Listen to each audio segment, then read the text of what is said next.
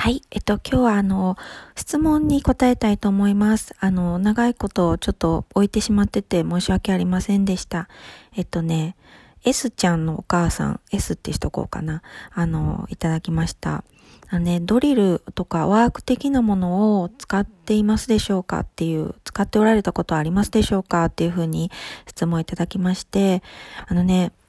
あの、うちは、あの、使ったかっていうと使ってないですね。で、あの、ドリルとかそういう時期をね、ちょっと逃してしまったかなと思いますね。あの、やればよかったなと思います、今思えば。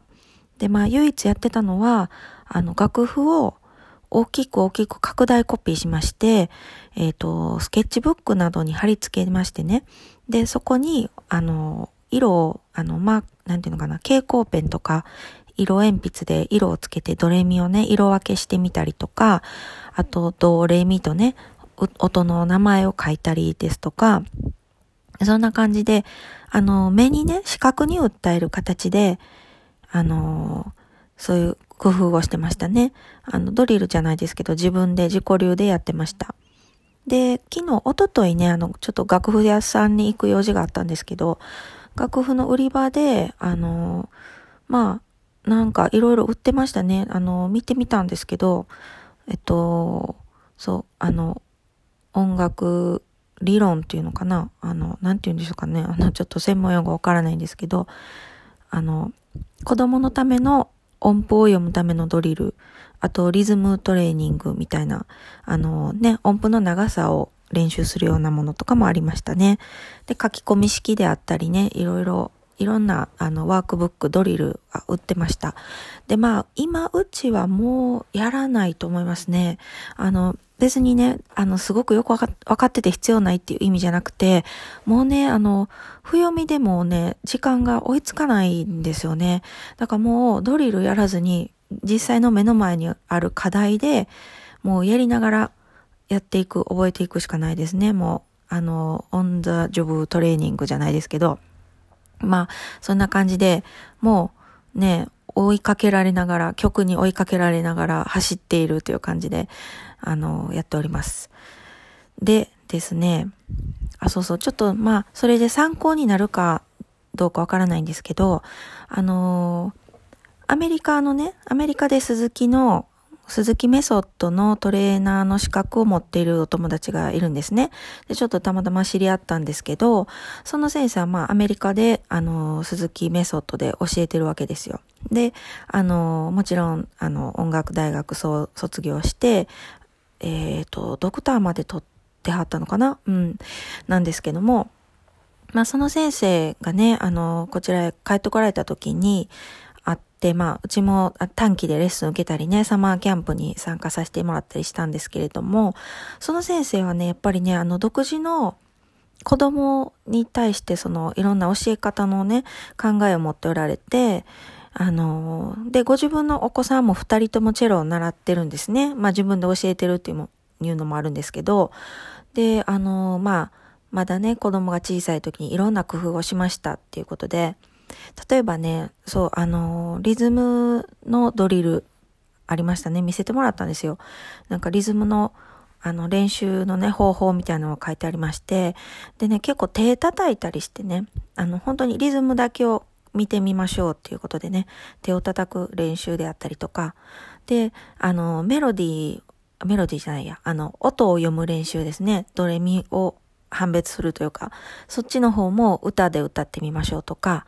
あの、それぞれね、別にテキストを用意して、自分のお子さんもそうやって教えてましたね。うん。あとね、あの、ドリルじゃないんですけれども、その先生はね、いろんな小物を使うのが上手でね、あの、うちもね、いくつかプレゼントしてくださってね、あの、今でもあるんですけど、あの、棒っていうかね、キラキラの、あの、魔法の、魔法の魔法じゃないな なんかこう、指揮棒より太いんですけどね。なん、何の太さかなあれ。ちょっと太い鉛筆みたいなやつで、鉛筆じゃないんですね。なんか中にキラキラの、なんか入ってて可愛いスティックなんですけど、それを、あのー、まあ、暇な時ね、何、テレビ見てる時とかなんかこう、なんか何もしてない時にこう、右手に持ってね、弓を持つイメージをね、手手の感触をね、鍛えましょうみたいな感じで、キラキラのすごく可愛くってね、子供たちはね、喜んで、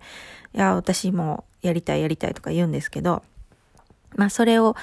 あのね、生徒さんに配ったりとか、あとね、あの子供のね、指ってやっぱり発達途上であって、大人と違って筋肉もあの筋もあの軟骨もね、まだまだあの固まってないんですよね。だから力が弱いんですけど、それを鍛えるために、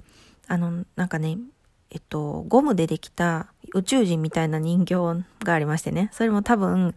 どっかの、あの、おもちゃの問屋さんかどっかで仕入れてるらしいんですけどね。そこを指でつまんで伸ばすんですよ。その、ゴムの人形の触覚みたいなのをね、宇宙人だから。その、あの、指でこう、つまんで引っ張る、つまんで引っ張るっていうね、ちょっと、あの、持ち上げる動作っていうかな。あの、テーブルに手のひらを置きまして、で、指だけ持ち上げるって結構ね、あの、手の甲の部分がね、あの、疲れるんですよ。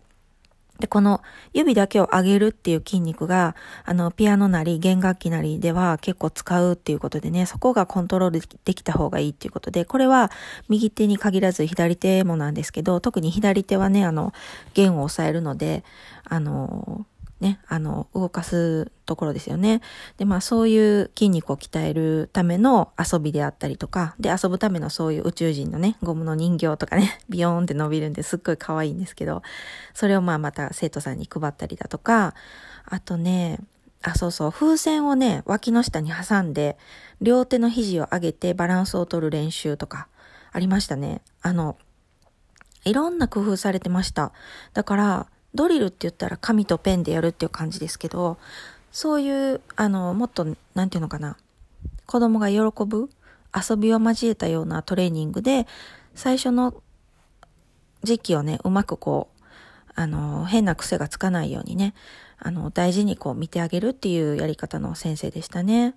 あと何があったかなうーん。あ、そうそうそう。で、その時ね、うちの娘はもう何年か習っててから、習ってってから知り合ったんですね。だからその時の質問は上の子はね、あの、あれでした。ビブラートの練習がうまくいかないと。その時は悩んでましてね。で、ビブラートどうやって練習したらいいですか？って、まあ結構多くの方がやっておられるとは思うんですけど、テニスボールでこうやるんですよね。テニスボールを、えっ、と、左手に持って、えっ、ー、と、指板の上を転がすんですよね。ウォンウォンウォンってこう、あの、結構、面白い音が出ますね。なんかあの、YouTube とかで見たことありますかね？あの、ノコギリでなんか演奏する。ね、あの、横山ホットブラザーズじゃないけど、その、ノコギリで、あの、サンサースの白鳥を弾いたりする方いますよね。まあ、あんな感じで、おわんわんわんっていう音がするんですよ。ね。で、その、練習で、この大きく、あの、手を動かす。どうしてもあの、ね、こう、震えたようにね、こう、早く動かしてしまうんでね、子供ってガーってやってしまうので、そうじゃなくて、ゆっくりからこう、こういう、あの、なんていうんですかね、こういうって見えないね、こう えっと、左手のその、一定の動きでありながら滑らかにこう、力を入れたり抜いたりするっていう練習のためにね、テニスボールを使うっていうのも教えていただいたり、あと何があったかなまあなんかね、いろんな工夫で、これは鈴木メソッドだからなのか、その先生がまたさらに独自で付き加えておられるのか。あ、あとね、あのね、右手の練習でね、えっと、よくあの、チューブだ、ダイエット？チューブトレーニングってあるじゃないですか。チューブを持って二の腕を後ろに回してこう引っ張ったりとか、タオルでトレーニングするようなああいう動きありますよね。あれの、ああいう時に使うチューブを使って、右手を後ろ、後ろっていうかな、その弓を持った感覚でね、こう伸ばしていく。あの、弓の先を使う練習っていうのかな。弓の先を引いた時に手が伸びますよね。その時の手の力がね、やっぱり子供って、あの、伸ばしてるつもりでも伸びてないというか、伸ばし、伸ばしたらね、こう伸ばして力を入れて伸ばすとこう、脇の下のあの、二の腕のところがすごく疲れるんですよね。で、その感覚を掴んでほしいということで、まあ疲れるんだけど慣れたらできるようになるっていうことでね、あの、その感覚をつかむためにそういうチューブを使ってぐっと引っ張ってみて、ここまで引っ張ってごらんとか、ここまで来たら、あの、弓の先まで使えるよねとか、そういう、あの、言葉でね、結構ね、あの、レッスンで先生って言葉で説明するじゃないですか。もっとどう、どうしたら力をどうのこうのとかね。でも、実際に、あの、動きとか自分の体やあの手を使うことで覚えさせるっていうことですよね。で、特に子供にはやっぱりそうやってあの動きを交えて物を使って実際に動かしながら教えるっていうことがあの、すごく私はね、見てて、あの、いいなと思いましたね。あの子供も、あの、ああ、そうかってすぐね、納得するしね、忘れないんですよね。あの時先生なんて言ってたって言ったら、あ、そうそうそう、手をチューブでこう、引っ張る時に、ここのところが、あの、疲れるんだけど、こう、この角度、こういう角度だよね、とかそういうことをね、ちゃんと覚えているので、あと、そうそうそう、そういう、あの、子供にとってもね、あの、体を動かしながら、何か知識を頭に入れるっていうことはすごくあの効率が、かえって効率がいいと。まあ用意したりね、あの、それをすることにはちょっとめんどくささというのはあるんですけど、それは先生もね、めんどくさい、ちょっと遠回りっていうのはね、あの、あえてしてね、あの、いきなりね、弓持って、チェロ持って、あの、さあもうこの曲どんどん弾いていこうっていうんじゃなくって、その先生はまずそういうところから、